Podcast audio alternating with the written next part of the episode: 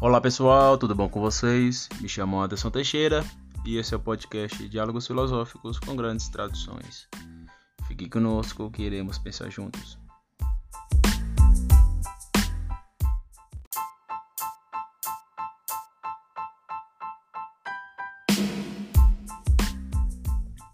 Pois bem, pessoal, chegamos em mais um episódio e hoje vamos tratar de um um tema muito mais proeminente para mim porque é algo que me toca. Eu acredito que o Platão é um filósofo de ordem primeira.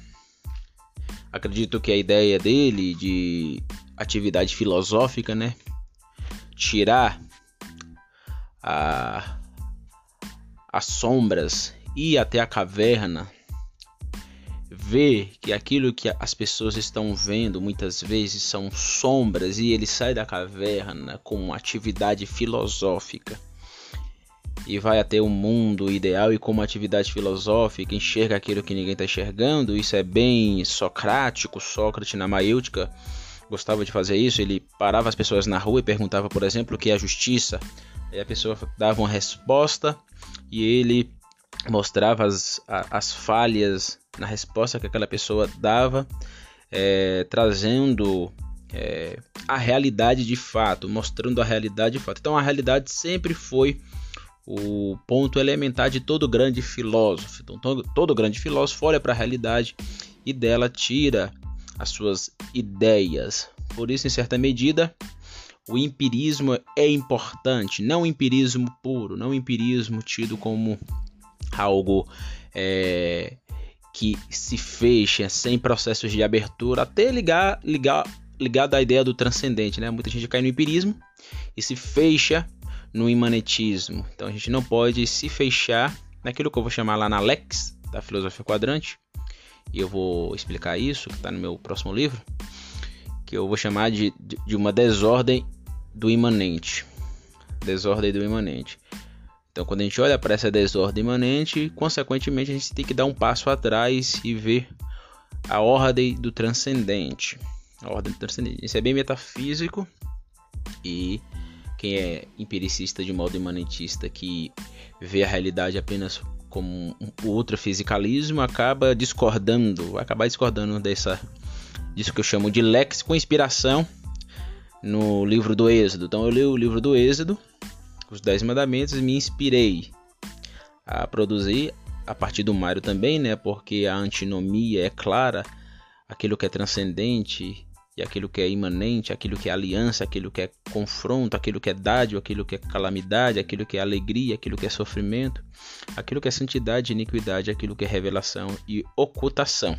Então, isso, na minha opinião, baila sobre a realidade e vai dar base para mim desenvolver a minha ideia que também é eu vou pegar do Mário, mas vou dar outro sentido, vamos dizer assim, né? Vou dar outro sentido, que é a ideia de regulação, escolhimento, descobrimento, mostramento, demonstramento, corrigimento, melhoramento, adaptação, encenação, incitação e aquilo que eu vou chamar de alcance, ou o argumento ontotrinitatis.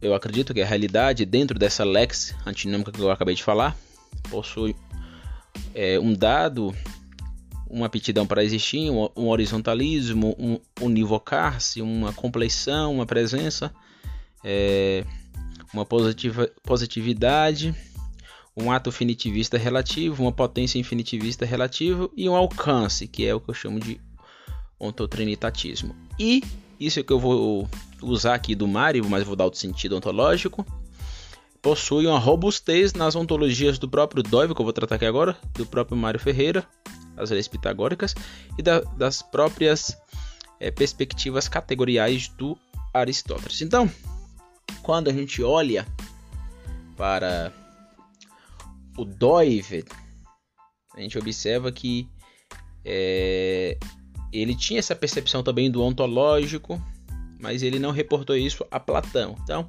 se ele pôde fazer isso, ele fez isso por meio de Platão. E, e o que eu estou fazendo aqui nessa espécie de metafísica da filosofia quadrante, é justamente olhando para a ideia platônica de mundo sensível e mundo ideal.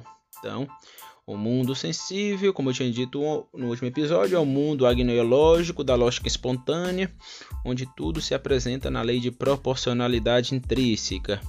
Eu postei um, um, um texto que eu escrevi, a minha interpretação da, da lei da forma, né, que é a lei do 5, que é a lei pitagórica que o Mário vai reverberar na sua metafísica. E nessa lei da forma ele vai lidar com a ideia de lei de proporcionalidade intrínseca, que é a mesma coisa que o Dove vai chamar de estrutura de individualidade, que poderíamos classificar aqui como existência. Existência. Então a ideia aqui platônica de essência, existência, mundo insensível, mundo ideal, permeia toda a filosofia.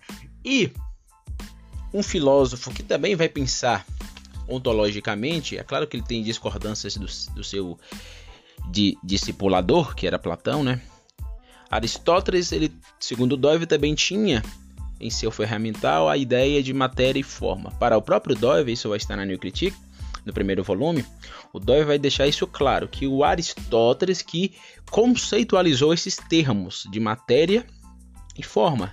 Matéria é o a priori, é o, o lado religioso grego ligado à religião pré-homérica, a religião da vida, a religião que, segundo Dove, absolutiza a perspectiva biológica.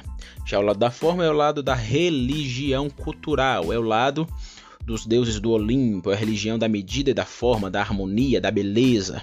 Para o Dove houve uma deificação da dimensão cultural e essa religião, enfatizando os deuses do Olimpo, buscava a pessoalidade, a imortalidade, a idealidade, a beleza, o genuíno, o ser verdadeiro, né? Então, era a religião que penetrava o Eidos, o, o Eide, penetrava a Physis, de modo mais amplo, a religião pública, a religião que estava na polis, cidade-estado, estava reverberando de modo público, diferente da matéria, que quando essas religiões se sintetizam-se, é, a, a perspectiva pré-homérica acaba adentrando a cultura grega de modo geral e o lado a priori, que é a matéria, que é a religião pré-homérica, ficava presa apenas à dimensão privada da, dos gregos, segundo Doiver.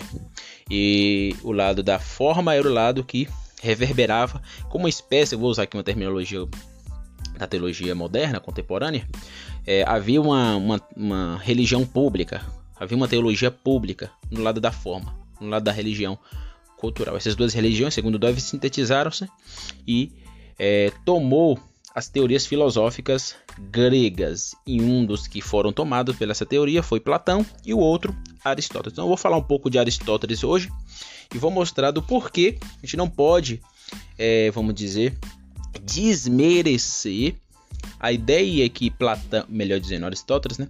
A ideia que Aristóteles constrói de matéria e forma. Eu quero pensar a priori sobre o conceito de substância em Aristóteles, depois pensar a categoria. A minha ideia de tripartição do ser, eu publiquei um episódio aqui falando sobre isso, que eu acredito que existe um ser é, ente, ser ente, ser intermediário, ser sujeito. Todo ser ente é o mundo do, do, dos inanimados. Eu vou chamar isso de ser ente eu poderia chamar também de ser ontico-ente, ontico no sentido de existência aqui e agora, ente no mesmo sentido, né? E esse ser ontico-ente ou esse ser ente é tanto fisicalista, biologista e modelado. E modelado. Essa qualificação vem a partir da ontologia do próprio Hermann Doiver, que agora, a partir da metafísica quadrante, eu também vou puxar aí a própria teoria das categorias do Aristóteles e a própria ontologia Mário Ferreiriana das 10 leis pitagóricas. Então não leio a realidade apenas sobre os aspectos modais. A partir da filosofia quadrante, é, essa construção metafísica que eu construí, eu continuo bebendo do, do Doive, mas vou beber também do Mário e do Aristóteles ontologicamente. Então vai existir o serente, que apresenta-se na primeira, agnoiologicamente falando. O termo agnoiológico vem de agnoia, que significa ignorância, é o que deve chamar de pré-teórico. Não vou ficar explicando os termos aqui, que eu já expliquei em outros podcasts. Então, o serente, ele é, é o que se apresenta na primeira. Vai existir também o ser intermediário, que é o reino dos animais. Né? Isso eu preciso aprofundar mais. Eu acredito que as ciências particulares no campo da biologia vai me ajudar muito, da biodiversidade, né? vai me ajudar a a, é, clarificar é, o campo do ser intermediário, que é o reino dos animais. Porque é, eu, eu, olhando de modo imediato, olhando na primeira, né, como diz o Rosser, quando eu vejo um cachorro e vejo aranha, eu vejo uma diferença. É claro, por exemplo, que a gente vê a aranha andando, vamos dizer assim. Eu vejo a aranha andando e vejo o cachorro andando. Só que existe algo ali que é um mais sublime que o outro. Então, será que eu poderia falar que a aranha sente igual o cachorro sente? Então, por isso que isso ainda está aberto é, na filosofia quadrante. Porque de modo imediato, eu acredito que não. Na, apresentando na primeira. Então, por isso que eu terei que ter a ajuda aí das ciências que ciências particulares né, que estuda esse campo para me clarificar isso filosoficamente. Então, e por fim, ser sujeito que é o ser humano. Ser sujeito. Então, para mim usar essas categorias, eu precisei tanto do Dover quanto do Aristóteles. Para o, o Dover, o Aristóteles tem esses problemas. Que problemas, Anderson? É, ele vai dizer lá na, na, na New Critique, ou, ou melhor, né, eu tenho aqui a edição, pelo menos a edição física, o primeiro volume, que é em espanhol. Uma nova crítica del pensamento teórico. Ele vai dizer o seguinte: em la metafísica de Aristóteles, el sujeto es identificado con la sustancia compuesta de materia y forma ou seja, na metafísica de Aristóteles, o sujeito é identificado com a substância, que é composta de matéria e forma. Então, por que devemos falar aqui do conceito de substância?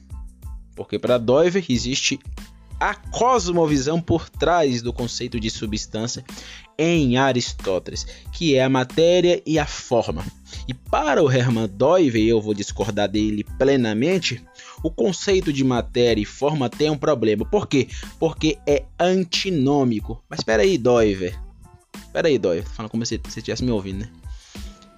O cristianismo tem um, a cosmovisão criação, queda e redenção. No cristianismo há uma antinomia também. E eu vou mostrar, eu vou provar isso.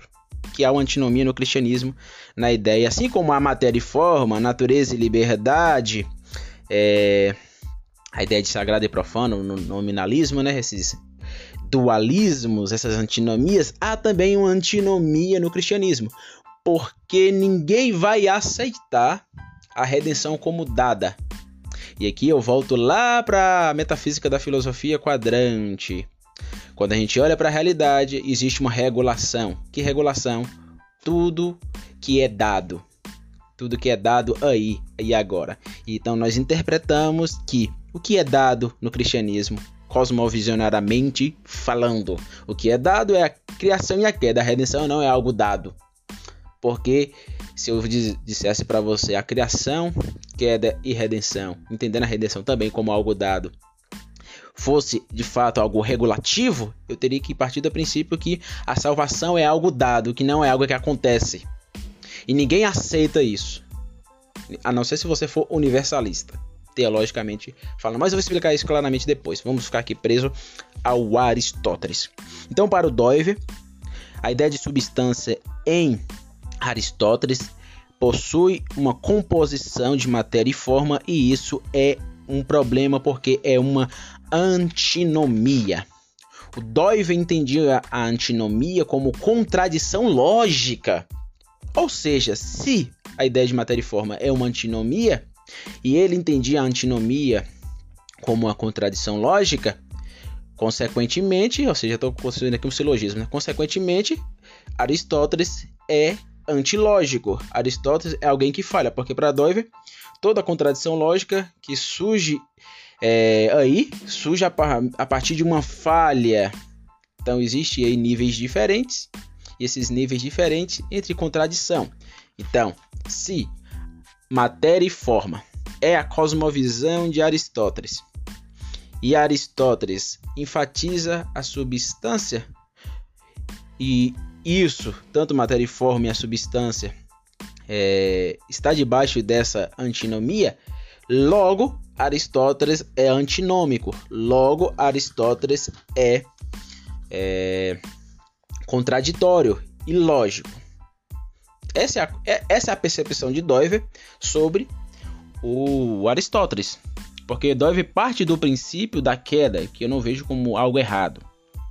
Mas eu vejo totalmente desonesto você olhar para um cara que nasceu na Grécia, que nunca teve contato com a cultura judaica, muito menos cristã, querer que o cara tivesse uma percepção cosmovisionária igual os cristãos, ou os judeus, ou os, os cristãos helenistas, né, do, do período grego, tiveram.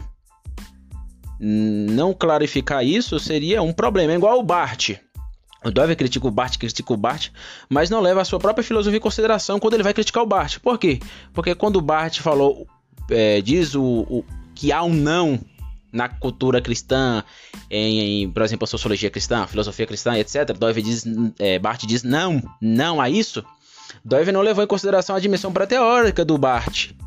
Não percebeu que ele estava, ele viu duas guerras, não percebeu é, a obscuridão que estava imersa a igreja protestante com o liberalismo vendo Adolf von Hanak é, assinar um documento armamentista do Kaiser II lá na Alemanha, não percebeu isso. Então, Doive tinha que levar em consideração isso para fazer a crítica ao Barth. Apesar que eu concordo que o Barth reverberou a cosmovisão nominalista de Lutero. Lutero dividia a realidade a partir de lei e graça e isso é reverberou sobre o luteranismo, consequentemente reverberou sobre Barth. Mas a gente não pode explicar preço somente essa teoria. Temos que ir à realidade prática, porque o filosofar é o filosofar olhando para a realidade, olhando para a dimensão ordinária, para aquilo que se apresenta na primeira. O filósofo que não presta atenção nisso, ele erra. É claro que ele vai construir um pensamento epistêmico a posteriori, vai, mas se ele não prestar atenção na doxa, não adianta. Não adianta, vai ficar apenas em, em conceitualizações. Temos que descer ao chão da realidade. Então, clarificado isso, o Doiver entendia é, o, o, Aristóteles como alguém que é contraditório. Essa é a conclusão. Essa é a conclusão. Porque matéria e forma é uma antinomia. E a ideia de substância aristotélica parte da, dessa antinomia da matéria e forma. Ou seja, Aristóteles é antinômico. Por que eu discordo do Doiver. Porque a conceitualização do Aristóteles, você pode até discordar da cosmovisão dele, mas a pergunta que eu fiz, essa pergunta eu quero retornar, foi justamente uma. Isso que dói, melhor dizendo, isso que Aristóteles chama de matéria e forma, para além de uma perspectiva cosmovisionária, motivos bases. Para além disso, vamos pensar isso imanentemente isso que ele está dizendo possui reverberação na realidade? Essa é a pergunta que temos que fazer. Deixa a partir do princípio que isso é a cosmovisão dele e temos que discordar porque é antinômico, porque é contraditório, porque é ilógico. Não, isso é um erro. Se a gente faz isso, é um erro. E eu discordo do Dove justamente nesse ponto. Reduzir Platão e Aristóteles apenas é, pensadores que construiu seus sistemas filosóficos a partir de uma cosmovisão antinômica, contraditória e que tinha vários problemas porque não estava embasado na perspectiva criação, queda e redenção. Como eu tinha dito, era impossível isso acontecer porque eles eram gregos. Não teve contato com os judeus, muito menos com os cristãos do século I. Então não levar isso em consideração é um problema, igual eu tinha usado o exemplo do Bart, né? Não levar em consideração a dimensão pré-teórica do Bart é um problema que eu vejo em Doiver também. Então vamos lá, substância. O que é substância, Anderson? Para a gente falar de substância, temos que ir até a etimologia da palavra. O termo substância no grego é ósia. Ósia, que vai significar aquilo que é. Aquilo que existe. Eu poderia dizer aqui, né, dando um, uma conceitualização mais robusta, aquilo que existe fora do noético. O que é noético? O noético vem de mente. Tem nada a ver com Noé. Lembra lá dos efeitos noéticos da queda? Justamente os efeitos noéticos na mente humana. Então, o noético é aquilo que lida com a mente, com a dimensão lógica, com aquilo que é interno. O termo grego ósia ou úcia também tem uma perspectiva interessante no latim que é substantia. Substantia. Então a substância, aqui eu já estou falando no, no português, né? Falar de substância é falar daquilo que eu tinha dito do próprio Platão. No mundo sensível, tudo se, se apresenta em substâncias. Por quê? Porque falar de substância é falar da onticidade, da enticidade. Onticidade vem de ontico. Enticidade vem de ente. Ente, ontico, ontico, ente. Então a substância, a partir de uma perspectiva do próprio Avicena, perspectiva aviceniana, né? É uma cuidade. Cuidade significa natureza do real. Então observa que Aristóteles, é por isso que o muito porque ele é alguém que lida com o empírico. E veja bem, eu não demonizo nem o empiricismo e nem o racionalismo. Mas como Paulo, analiso os dois e retém o que é bom. Analiso os dois e retém o que é bom. Não sou como Gordon Clark que demoniza, que joga na lata do lixo Aristóteles porque ele é empiricista. Não faço isso. Porque existe o conceito de graça comum também, né? Graça comum tá aí. O próprio Gordon Clark, que dizia ser escrituralista, não entendeu isso, não entendeu o princípio da graça comum. Enfatizava tanto a antítese radical com os não cristãos que se, se perdeu. Então, faltando aqui, o termo cuidade significa natureza do real. Então, ôntico e ente quando eu falo de substância, eu falo de ôntico, de ente. Falo da, da natureza do real, falo da cuidade. Então, ôntico, ente, substância, cuidade. Essa natureza do real diz respeito aos entes em sua própria existência. O termo ôntico. Já o termo ente, e eu entendo que é eu, Anderson, falando, entendo tanto o ôntico quanto o ente, filosoficamente eu entendo como sinônimos mas se eu poder usar os. Por isso que eu uso os dois, né? Eu sempre vou tratar do, da dimensão ontica-ente. Já o termo ente diz respeito ao que existe, o que é ser, coisa, objeto. Lembra da relação sujeito-objeto? Então, são termos aí super interessante. Então, substância deve ser entendido nessas perspectivas. Uma substância é aquilo que possui cuidade, e quando eu falo de substância a partir da perspectiva aristotélica, que é aquilo que é, aquilo que existe fora do noético, diz respeito ao ôntico, e esse ôntico diz respeito à existência, que também diz respeito ao ente, que também diz respeito ao que existe, ao que é, ao ser, à coisa, ao objeto. Eu poderia falar também, já robustecendo o conceito de substância aristotélica a partir de uma perspectiva da, da percepção da esseidade. O que é esseidade? Esseidade é um termo muito imponente, muito imponente. Por quê? Porque é um termo que vai ser construído a partir do, do Scott. Eu estou lendo do Scott, um filósofo maravilhoso também. Apesar de gostar mais do São Tomás de Aquino, né? E tem algumas diferenças aí entre ele e São Tomás de Aquino. Então, para Don Scott, essa idade de respeito àquilo que é particular, individual. E todo ente, por estar ativo, veja que eu não uso só o Doiver né, para ler a realidade. Quando está ativo na lei do 1, que é a lei pitagórica, significa que ele possui uma individualidade particular. Vou usar um exemplo. Se você pegar um livro, você pegar um livro e esse livro possui é, mil folhas amarelas, uma igual à outra. Essas folhas podem ter conteúdo de semelhança, mas elas não são iguais. Porque a primeira folha é diferente da segunda folha. Porque a primeira folha possui uma particularidade individual, uma onticidade, uma enticidade particular que não é igual à outra, mesmo a outra possuindo uma semelhança quase que a mesma coisa. Porque tudo aquilo que se opõe, lei do 2, Mário Ferreira dos Santos, né? Tudo aquilo que se opõe se opõe em relações, lei do 3. Por isso há uma reciprocidade, lei do 4. Não vou falar aqui todas as leis. Então, toda unidade, toda unidade é unidade em essa idade. Em essa idade. Então, quando eu falo a partir da perspectiva do latim, eu estudo latim, é uma língua, acho que é impossível aprender latim. Pelo menos para mim, eu sou tenho uma dificuldade enorme de aprender línguas. Acho que a, única língua que eu que eu estudei por prazer foi é o tá, tá sendo o espanhol, né, e o, o francês, que o resto é um tem um, uma puta de uma dificuldade.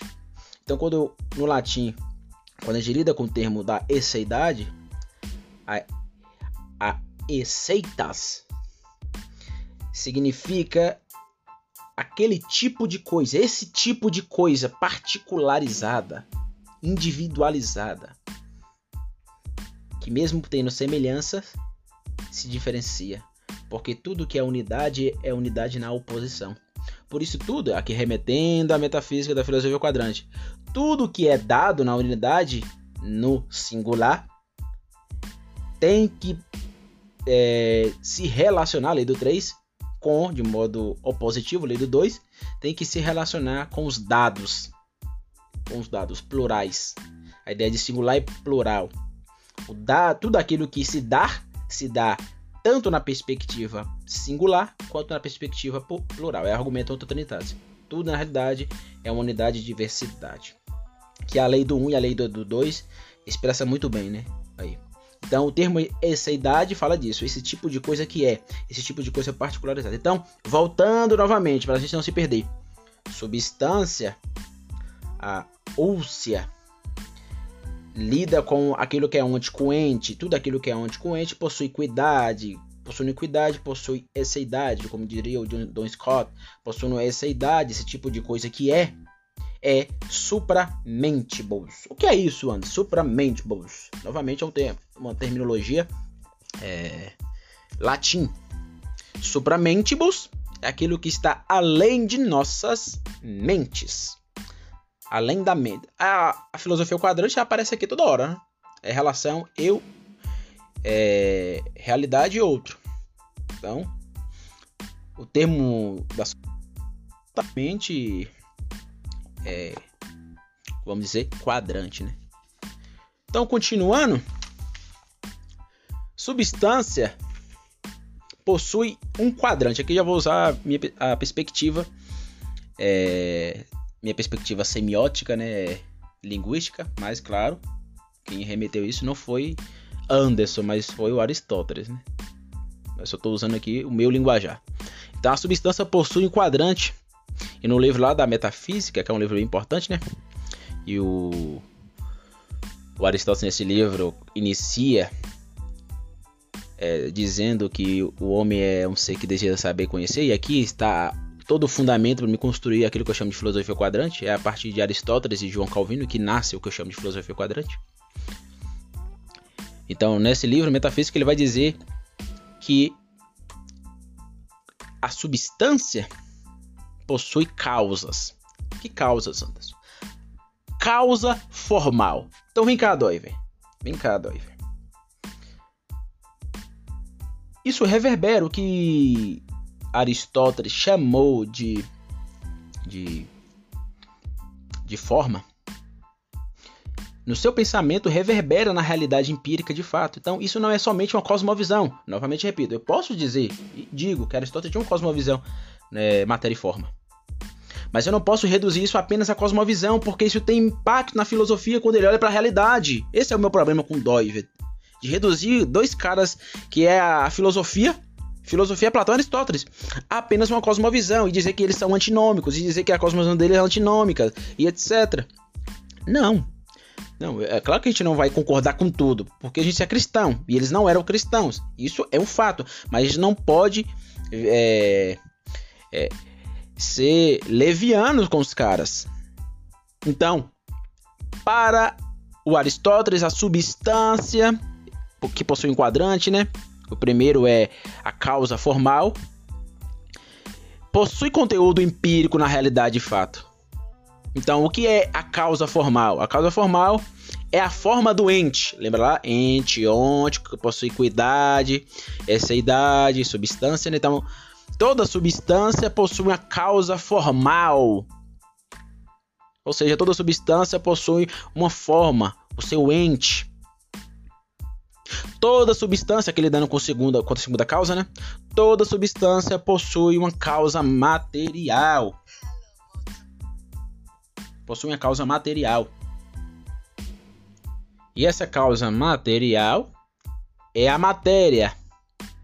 É a matéria de que uma coisa é feita. Então isso possui reverberação na realidade de fato. Isso possui reverberação na realidade de fato. Não é mera cosmovisão. Não é mero motivo básico. A causa eficiente, que é a origem doente. E por fim a causa teleleológica. Não confunda teológica. Teleleológica. Teleológica vem de finalidade. Por exemplo, a filosofia quadrante é uma teleologia. Por quê? Porque busca a finalidade é, de todo saber conhecer do ser humano. Tudo aquilo que o ser humano, de modo subjetivo e objetivo, é, quer saber, mora dentro de um quadrante. Todo mundo tem um absoluto, tem a si mesmo a realidade e o outro. Então, a filosofia quadrante é uma teleologia. Lida com a meta. Meta também significa finalidade, fim. Então, a causa teleológica, ou na linguagem aristotélica, né, a causa final, é a razão do ente de existir. Então, toda substância que possui forma, que possui matéria e tem uma origem, tem uma meta, um propósito, uma finalidade para existir.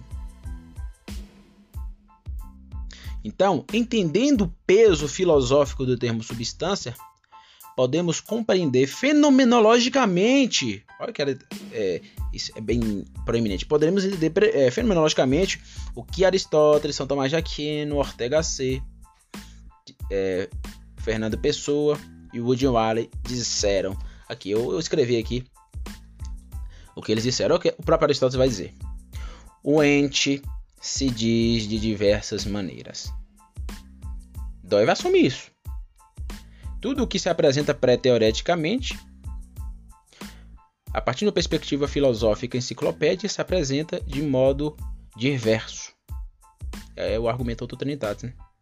Então, o Doiver olha para um cavalo pré-teoreticamente, na sua estrutura de individualidade, na lei da, de proporcionalidade intrínseca, no ordinário, na agnoia, e filosoficamente ele pode dizer que aquele cavalo é estativo na dimensão numérica, ocupa lugar no espaço, se movimenta, possui fisicalidade enérgica, possui órgãos bióticos, é, ele pode pensar sobre aquele cavalo, ele pode olhar uma determinada ciência que pensou aquele cavalo logicamente na abstração, aquele cavalo teve um impacto na história da Holanda, é, aquele cavalo é, possui um nome, possui um gênero linguístico que demos para ele, que é cavalo. Aquele cavalo que deve estar observando é, pode possuir valor econômico, Dove pode querer comprar ele lá na Holanda, quis comprar esse cavalo. Esse cavalo, é, além de possuir valor econômico, possui uma perspectiva social na sociedade é, concreta holandesa, as pessoas andam de cavalo, isso é um marco retrocipatoriamente, né, cultural. Consequentemente, esse cavalo é bonito, é feio. E o, o pegou esse cavalo e deu para sua filha, essa filha criou um pacto ético. Consequentemente, esse cavalo é, é, possui toda uma liturgia para mim poder dar banho nele, para mim poder sair com ele, botar todas as ferramentas para sair com esse cavalo. Esse cavalo tem um valor pístico para mim pra, ou para o Doiver, né? Porque esse cavalo ele é uma criação de Deus. Se falar de Deus é falar de fé. Então observe que eu usei a filosofia do Doive aqui, resumi a filosofia do Doive é, com a experiência ordinária para dizer que o, o, tudo que é substância que se apresenta na primeira, que é ente, é dita de várias formas. Então, nessa frase, o ente se diz de diversas maneiras. Nessa frase, Aristóteles resumiu que é a filosofia de Doiver. Então, pera aí, vou, vem cá, vamos, vamos baixar mais a bola, né? Vamos baixar mais a bola. Não mais de Doiver, porque o Doiver já morreu, né? Mas dos Doiverdianos que continuam aí reverberando isso. Olha o que Aristóteles vai dizer. A única verdade é a realidade. Aqui Gordon Carr odeia isso. Porque para Gordon Clark, a única verdade, não sei porque eu tô puxando o Gordon Clark, acho que é porque eu vou dar aula sobre ele sexta-feira, né? É, para Gordon Clark, a realidade, é, a verdade, melhor dizendo, é as escrituras. Eu concordo, mas não no sentido que ele enfatiza. No sentido que ele enfatiza. Para Gordon Clark, esse seria o empirismo, o puro empirismo de Aristóteles. E ele discorda do empirismo. Ele tem um problema com o empirismo. E também teria um problema comigo que eu sou é, tem uma perspectiva bem empírica, olhar para a realidade, porque a realidade se apresenta, é uma criação de Deus, né? Então, é, Gordon Clark teria que brigar com Deus, não com Aristóteles ou qualquer filósofo que dava ênfase à realidade. Né? E por fim, Aristóteles vai dizer: Sócrates é meu amigo, mas sou mais amigo da verdade. Então, Aristóteles, por mais que ele não foi cristão, não nasceu de novo, né, usando essa perspectiva teológica, ele buscou a verdade Sim, Anderson. Aristóteles é perfeito? Não! Aristóteles não é perfeito. Aristóteles errou em pequenas coisas. Assim como eu vou errar. Mas ela acertou no geral. Aqui é a, a grande perspectiva do filósofo. Assim como Dove. Dove acertou no geral. Mas errou também em pequenas coisas. Errou, não existe inerrância filosófica. Não sei porque a galera fica divinizando filósofo. Para de divinizar filósofo. Para de achar que filósofo não erra. Filósofo é ser humano. Filósofo, eu vou usar uma linguagem bem bem baianesa aqui. Filósofo, ele vai cagar, ele mija. Filósofo solta peidos, bufa. Filósofo, todo filósofo na história da humanidade é humano, demasiadamente humano, por mais brilhante que ele seja. Por mais brilhante, construir um sistema imenso, inexorável, extraordinário, ele não é perfeito. Ele não é perfeito. Então, não sei porquê. Muita gente fica divinizando o filósofo. Então eu não divinizo Doiver, porque Doiver tem vários erros. E um dos erros está justamente no seu tratar que ele deu, no tratar que ele deu a Platão e Aristóteles. Porque o cara que amava a verdade, né? Amava a verdade.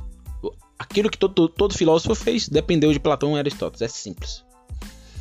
É, o São Tomás de Aquino, entendendo é, essa ideia que a substância, né, que é aquilo que se aparece fenomenologicamente na realidade. É, o São Tomás de Aquino também diz, diz um tem um, um, dito bem interessante. Olha o que vai dizer. Abre aspas. O estudo da filosofia não tem por objeto saber o que os homens pensam e se qual é a verdade das coisas. Isso que os grandes filósofos buscam. Isso que Aristóteles buscou e achou. E achou as, cate as categorias da realidade expressam verdade da realidade. Expressam verdade da realidade. A frase muito famosa aí do Ortega C é não estude filosofia, estude a realidade. Ortega C ele usa um exemplo bem interessante. A gente deve se apegar às nossas ideias é, no sentido de lembrarmos quando estivermos naufragando, estivermos afundando, melhor dizendo, né? Tá lá no mato, tá afundando, tu vai morrer. É lá. Se você consegue pensar nas suas ideias lá, significa que aquelas ideias teve impacto, porque você não estudou meramente conceitos, mas você estudou a verdade da realidade de fato. É a ideia dos náufragos, se eu não me engano. Fernando Pessoa, esse é bem conhecido por todos nós, ele tem uma frase bem interessante, ele vai dizer: "É preciso ser um realista para descobrir a realidade". Verdade. Filosofia de fato. Woody Allen vai dizer: "A realidade é dura, mas ainda é o único lugar onde se pode comer um bom bife". Verdade. Essa frase aqui expressa o que o filósofo deve buscar. A verdade da realidade. A realidade é dura, e lá na filosofia quadrante eu vou dizer, a realidade possui desordens imanentes, confrontos, possui calamidade, sofrimento, iniquidades e ocultação, mas mesmo assim a realidade é um transcendente, é uma aliança, é uma dádiva, é uma alegria, é uma santificação e é uma revelação. Por isso que é, é, essa realidade que é dura nas antinomias é, de desordens, ela também é beleza nas é, antinomias de ordem. Isso é maravilhoso. Maravilhoso. Então, toda substância que possui ontologicamente as quatro causas são estruturas de individualidade com lei de proporcionalidade intrínseca aqui agora, ou seja, onde há ordem agnoiologal pré-teorética. Ou, ou seja, eu, como bom doiverdiano e aristotélico, sintetizei nessa frase aqui, que eu acabei de falar, é, a perspectiva do doiverdiana é aristotélica porque acredito que toda substância possui essências ontológicas, portanto, é aqui que entra, acredito eu, é aqui que entra aquilo que Aristóteles fala, o ser que é dito de várias formas. O ser que é dito de várias formas. É por isso que eu pego a Grécia, Aristóteles, Holanda, Doiver, Mário Ferreira dos Santos, Brasil, e levo até Israel. Vai lá, vai lá conversar com Moisés. A filosofia quadrante faz isso, né?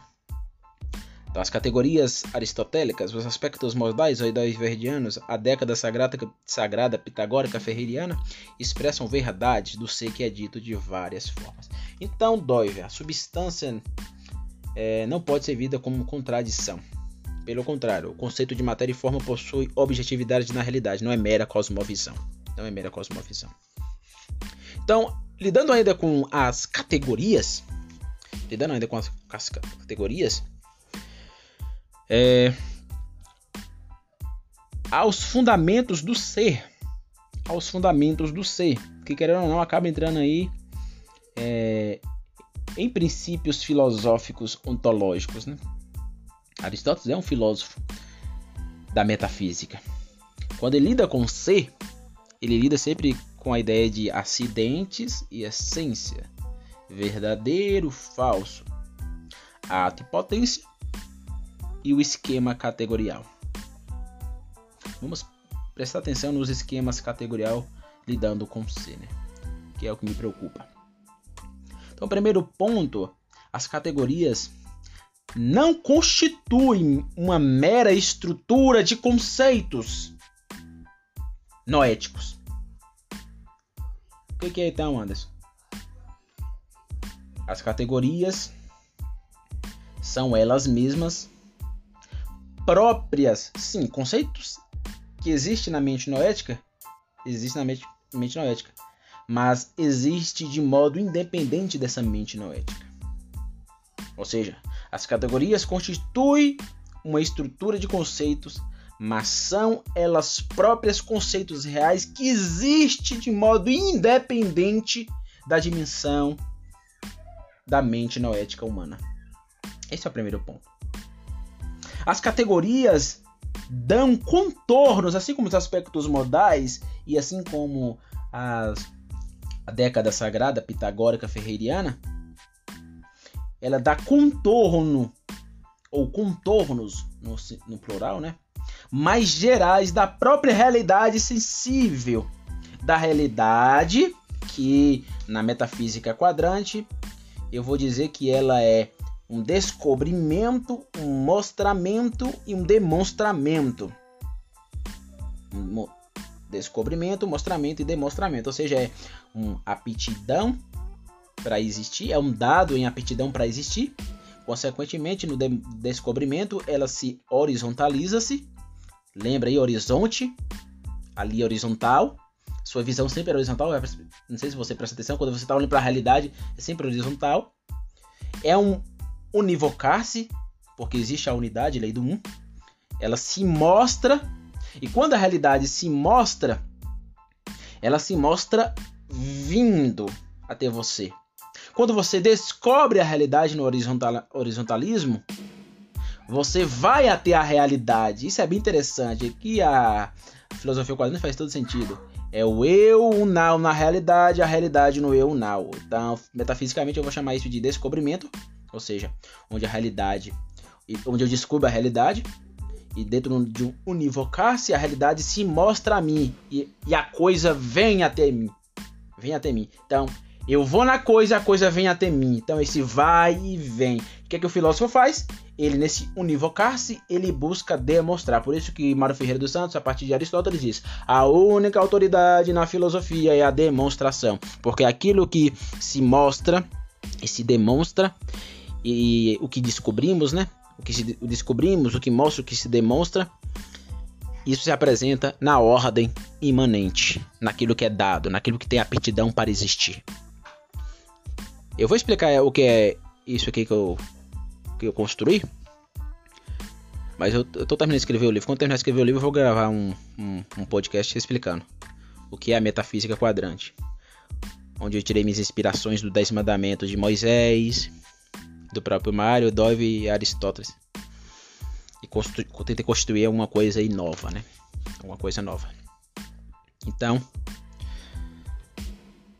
é, as categorias dão um contorno, como eu tinha dito, né? Aos contornos mais gerais da própria realidade sensível, da realidade que se apresenta, da realidade que é descobrimento, mostramento e que o filósofo busca demonstração, de modo apodítico.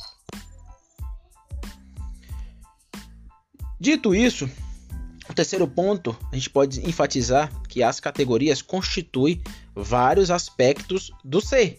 Novamente, a gente remete à frase de é, Aristóteles: o ente, o ser é dito de várias formas, de várias formas. Tem um um cara chamado Halen, Hamelin, não sei se eu estou pronunciando o nome de forma correta. Ele tem uma frase muito interessante sobre a estrutura ontológica da metafísica de Aristóteles. Ele vai dizer o seguinte: as categorias são qualquer coisa de real e de ontológico. Elas não excluem o subjetivo. Lá no livro As Categorias, Aristóteles entendeu muito bem que filosofar é ação-reação. Por quê? Ele vai dizer que existe um mundo sensível e um mundo da sensação.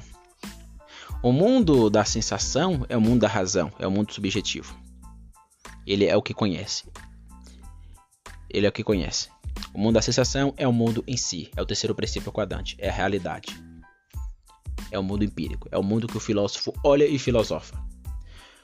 Para Aristóteles, se some o mundo subjetivo, o mundo da sensação, o terceiro princípio quadrante continua existindo. Por quê? Porque o eu unal não é o centro, como diria Kant, né? Colocando o eu unal no centro e o objeto como supérfluo. Não. O eu unal não é o centro, o eu unal é sumindo a realidade, o sensível continua aí. Mas a sensação sumindo, vamos dizer assim, né? Eu sei que é impossível nada absoluto. Com o Mário Ferreiriano a gente entende, entende isso, né? Mário vai dizer, alguma coisa há e o nada absoluto não há. O nada absoluto, por ser impossível, nada pode. Concordo com isso. Mas vamos usar aqui uma, uma suposição hiperbólica e dizer que existe um nada absoluto. Vamos dizer que é, tudo sumiu. Tudo caiu no nada, no nada absoluto. Não faz mais sentido falar da, da, do subjetivo. Porque a consciência só é consciência quando há a coisa em si. É russo agora, né? Toda coisa que desvela na consciência e a consciência desvela na coisa, mas a consciência só pode é, subsistir, existir se tiver a coisa. Se a coisa some, não faz mais sentido falar da consciência, porque toda consciência é consciência de algo. Esse algo que há, porque alguma coisa, há. É russo, é Doeve, é Aristóteles, é todo mundo misturado aqui na, na meu, no meu pensamento. Então, a ideia de ação, reação, que eu sempre enfatizo, né? Filosofar é ação de submissão, depois reação de autonomação. Primeiro eu me submeto, depois eu reajo, uso minha autonomia. Aristóteles entendeu isso muito bem. A escolástica entendeu isso muito bem. Muito bem. Só nessa ideia de, que ele enfatiza no livro Categorias, isso fica claro. Isso fica claro. O próprio Dove se submeteu à realidade. Então ele teve que, que seguir os princípios aristotélicos escolásticos para poder, filo poder filosofar. Porque ele, por mais kantiano que ele foi, a partir de uma perspectiva, perspectiva linguística, isso deve ficar claro. Dove seguiu, tem uma linguagem muito parecida com a de Kant, até as próprias terminologias, né? Crítica transcendental do pensamento teorético, é, crítica transcendente, crítica transcendental, uma nova crítica do pensamento teórico. Isso, isso é bem kantiano, bem kantiano. Só que acredito que ele, ele era muito mais russeliano do que kantiano, apesar dos dois dizerem que não. Dizerem que não, que ele não era Rosseriano, ele abandonou, não. O sistema de Doive é um sistema fenomenológico. É um sistema fenomenológico. Quer os doiverdianos aí da ala reformada, mais fundamentalista, queira ou não. Porque os caras parecem que têm aversão ao que não é cristão, né? É o, é o espírito de Gordon Clark imperando. Então, a ideia de, da filosofia quadrante, né? Filosofia é ação, reação. É se submeter a priori e reagir a posteriori está em Aristóteles. Aristóteles é o pai disso. Por isso, toda filosofia, pós-Platão e Aristóteles, são notas de rodapé aos mesmos.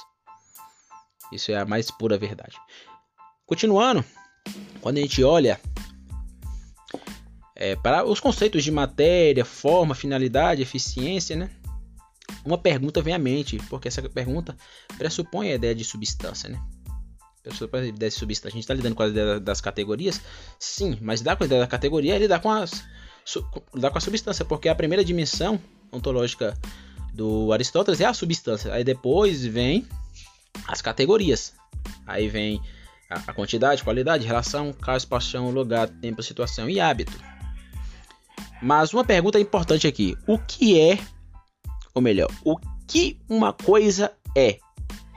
Uma coisa é material. Aristotelicamente falando, isso diz respeito à materialidade do ente. Uma coisa é formal. Uma coisa sendo formal diz respeito à forma dessa materialidade. Uma coisa é finalidade, diz respeito à finalidade teleológica, o propósito e a finalidade dessa coisa. Uma coisa é eficiência, de respeito à sua origem, de respeito à sua origem. Então, compreendendo o mundo a partir da perspectiva aristotélica, a gente encontra as essências ou a essência, né? Ou seja, tudo possui, possui identidade necessária. E identidade necessária é aquilo que é é aquilo que é e não pode deixar de ser. Não pode deixar de ser, por exemplo, eu, Anderson, sou humano. Eu não posso deixar de ser ser humano. Isso é minha essência. O que acontece em mim, usando aqui o conceito de é, ato e potência, né? Como ato, eu sempre vou ser ser humano. Mas o que em potência se atualiza em mim? Como ato, sou ser humano, mas como potência, eu estou, por exemplo, porteiro. É a minha profissão. Eu posso me atualizar e virar professor. Eu posso me atualizar e cortar meu dedo. Eu posso me atualizar e ficar velho. Eu posso, então eu posso aqui usar vários exemplos ordinários mostrando né, que o pensamento aristotélico reverbera na realidade. Da mesma forma que eu vejo Doive e Mário Ferreira, eu vejo Aristóteles. O cara, tudo que dizia, dizia a partir da realidade. Por isso que ele era sensacional. É o maior filósofo do Ocidente. A ideia de acidentes, o acaso, né? O acaso é aquilo que é, mas poderia não ser. Eu sou porteiro, mas não poderia ser porteiro. Poderia não ser porteiro, melhor dizendo, né? Eu tô com o cabelo grande, poderia não ter o cabelo grande, poderia ficar careca. Eu estou casado com Andressa. Poderia não estar casado com Andressa. Aristotelicamente, existe sempre a percepção ontológica dentro da realidade que se apresenta na primeira, a percepção dos acidentes. Se existe essência, existe acidentes. E por fim, existe as atribuições. E aqui entra as categorias estruturantes da realidade aristotélica. E novamente a gente volta à frase dele: o ente é dito de várias formas. Então vamos explicar aqui. Substância. Substância é o que, Anderson? É o que é. É o que é. Eu sou ser humano. Quando a gente olha para a substância ser humano, e aqui eu acho que o Heidegger tem razão, o conceito de Dasein, ou Dasein, para o Heidegger não se traduzia, mas os autores aqui no Brasil, que entendiam muito bem o alemão, traduziram como presença ou ser aí. Para o Heidegger, o ser humano não se traduz. O ser humano não se traduz. O ser humano não se, é, vamos dizer, se finaliza, se explica na sua forma última. O ser humano é um ser presente aí, jogado no mundo. jogado no mundo. Diferente, por exemplo, de um ente, uma caneta. Uma caneta eu posso dizer a ela de várias formas. Apesar de eu achar, e aqui é a percepção de Anderson, que ninguém, por mais simples que um ser seja, ninguém consegue perceber a, aquele, aquela substância inanimada de modo último, proeminente. Somente Deus, porque nem o ser humano é onisciente. Então, nesse sentido, eu discordo de Heidegger. O ente pode ser desvelado para o Heidegger, diria que não. Por quê? Porque o ser humano é um ser oni, não é um ser onisciente. Então, eu olho para o mundo de uma coisa, seja mais simples que seja, eu posso cientificamente achar várias verdades, mas não eu não posso achar todas as coisas daquilo. Somente Deus pode fazer isso. Por isso que sempre vai existir filosofia e ciência. Porque o ser humano nunca vai ser Deus e nunca vai gostar nada, por mais simples que seja. Uma pedrinha, como uma caneta, uma árvore, por mais simples, ele não vai conseguir esgotar essa realidade.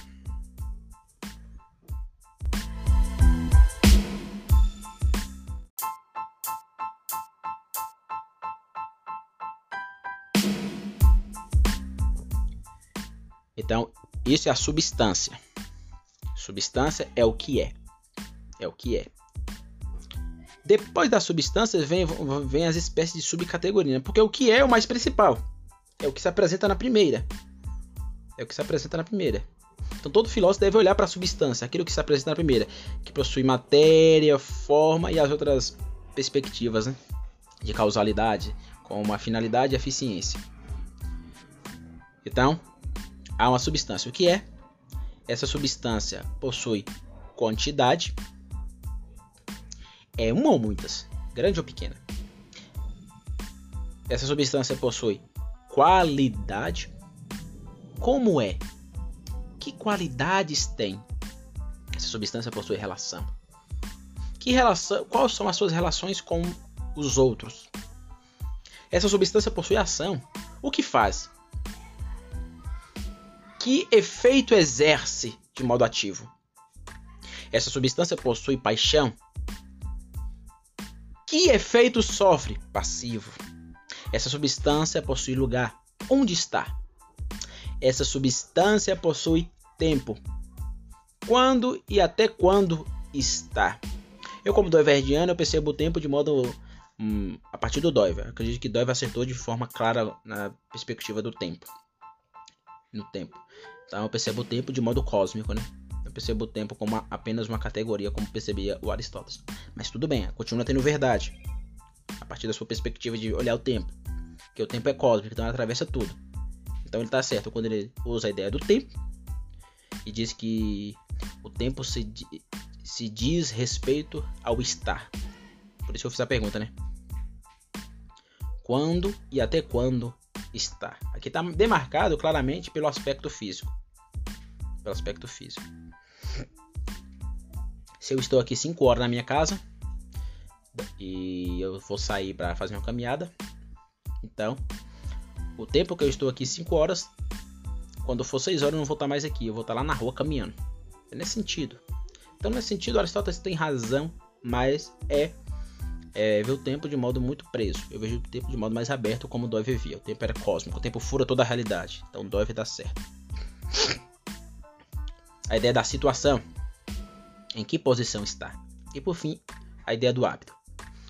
De que modo está? Então, vale fazer, fazer uma pontuação aqui. A ideia de situação e hábito não se encontra na física e na metafísica, mas nas categorias. E vale também pontuar aqui que é, há pessoas que vão dizer que há, há mais categorias, não há somente 10 categorias. Né? Mas eu gosto de usar essas 10 categorias aqui para expressar as estruturas ou a estrutura da realidade que se apresenta na primeira. Então, as categorias são tipos de juízos, tipos de juízos ontológicos que reverberam sobre o ente com ente, ou seja, que tem substância, né? Que emitimos a respeito de qualquer coisa. Por isso é metafísica. E por ser metafísica, possui uma ontologia. Uma coisa é metafísica, outra coisa é ontologia, mas elas se completam. E ele tem uma, uma epistemologia. Eu quero ler muito a refutação que o Gordon Clark faz. Porque, é claro, né, para a gente ter uma metafísica precisa de uma epistemologia a priori. É impossível a gente desenvolver uma metafísica, uma ontologia, sem uma metafísica robusta. Russell dizia isso e isso é uma verdade. Então, isso é uma verdade. Então veja tão complexo é o pensamento de Aristóteles e a gente acaba reduzindo ele apenas a, a uma cosmovisão? Não pode, não pode. Então vou, vou continuar aqui e vamos perceber aqui alguns conceitos aristotélicos. A ideia de matéria, forma, ato, potência, privação, essa idade, ato formável e potência materiável são bem interessantes. Se para Doive matéria e forma é uma antinomia, se para Doive matéria e forma é uma antinomia, o que ele me diria sobre o motivo base também sendo antinômico? Porque teologicamente, e aqui eu tô, agora eu vou partir a perspectiva teológica, né? Porque teologicamente a redenção não é dada. Aí Doiver dirá, mas a teologia é uma ciência, não podemos tirar conclusões últimas cosmovisionárias porque a teologia é uma abstração como qualquer outra ciência. Sim, teologia é uma ciência. Mas Deus nos deu capacidades noéticas de perceber que existe uma narrativa criação, queda e redenção.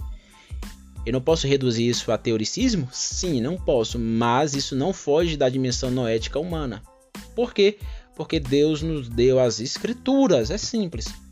Só existe criação, queda e redenção porque a gente leu nas escrituras. A gente leu nas escrituras. Nesse sentido, Gordon Clark tem todo sentido. Observe que eu não demonizo Gordon Clark, né? Não demonizo. Eu critico ele por ser bartiano e pentecostal, mas não demonizo. Então, nesse sentido, Gordon Clark não está de todo errado.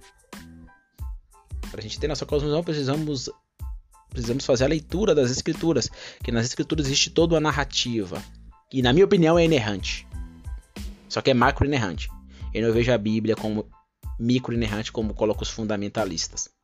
A cada versículo de Gênesis até Apocalipse entra numa concordância lógica, como se fosse a crítica da razão pura, um livro de matemática, como se tudo entrasse numa ordem. Isso é impossível. O cara que defende essa loucura, ele é doido, na minha opinião. Mas tudo bem.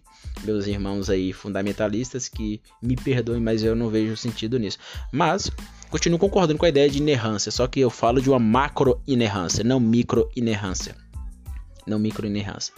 Porque eu acho que a interpretação fundamentalista é, tem vários problemas, vários problemas. E a microinerrância vai enfatizar o quê? A narrativa, a criação, que é da redenção. E esse é o ponto central, o Dói vai dizer isso, né? É o ponto central do cristão. Eu, eu diria mais, a trindade, a união hipostática de Cristo. São pontos centrais do cristianismo. E que expressa-se nas escrituras. Então, eu não vou aqui definir de novo matéria e forma, não vou falar sobre ato e potência. Posso falar no próximo episódio sobre ato e potência, privação, ato formável e potência materiável, que são conceitos já do, do próprio Mário Ferreira dos Santos. Vou falar sobre isso. Ah, vou acabar falando também de matéria e forma, né? Mas não vou retornar aqui né, nessa perspectiva que eu acabei de dizer aqui. Mas aqui vai ficar essa provocação para o próximo episódio. Amanhã vem mais um episódio. Vem mais um episódio. Eu vou falar sobre a antinomia. Lembra que eu comecei o podcast falando aqui, falando do Dove. O Dove chegou na conclusão que toda cosmovisão apóstata, não cristã, é antinômica, possui uma antinomia.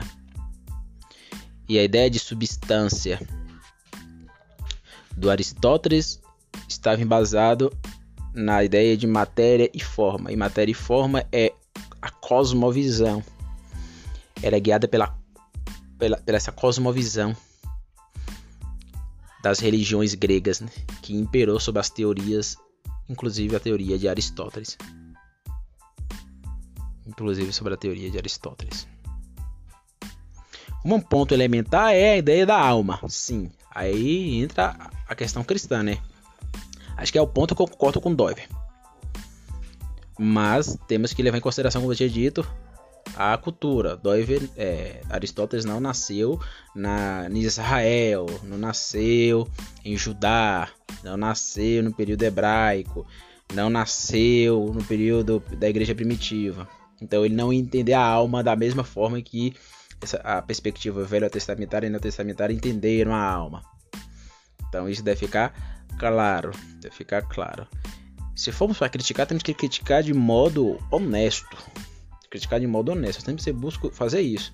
Eu estou dando aula sobre o Gordon Clark. Eu estou sendo totalmente honesto com ele. Não vou criar espantalho sobre o cara. O cara defendia isso, aquilo. Aí não, quando chegar ao ponto que eu acho que é, há problemas, aí eu mostro minha visão.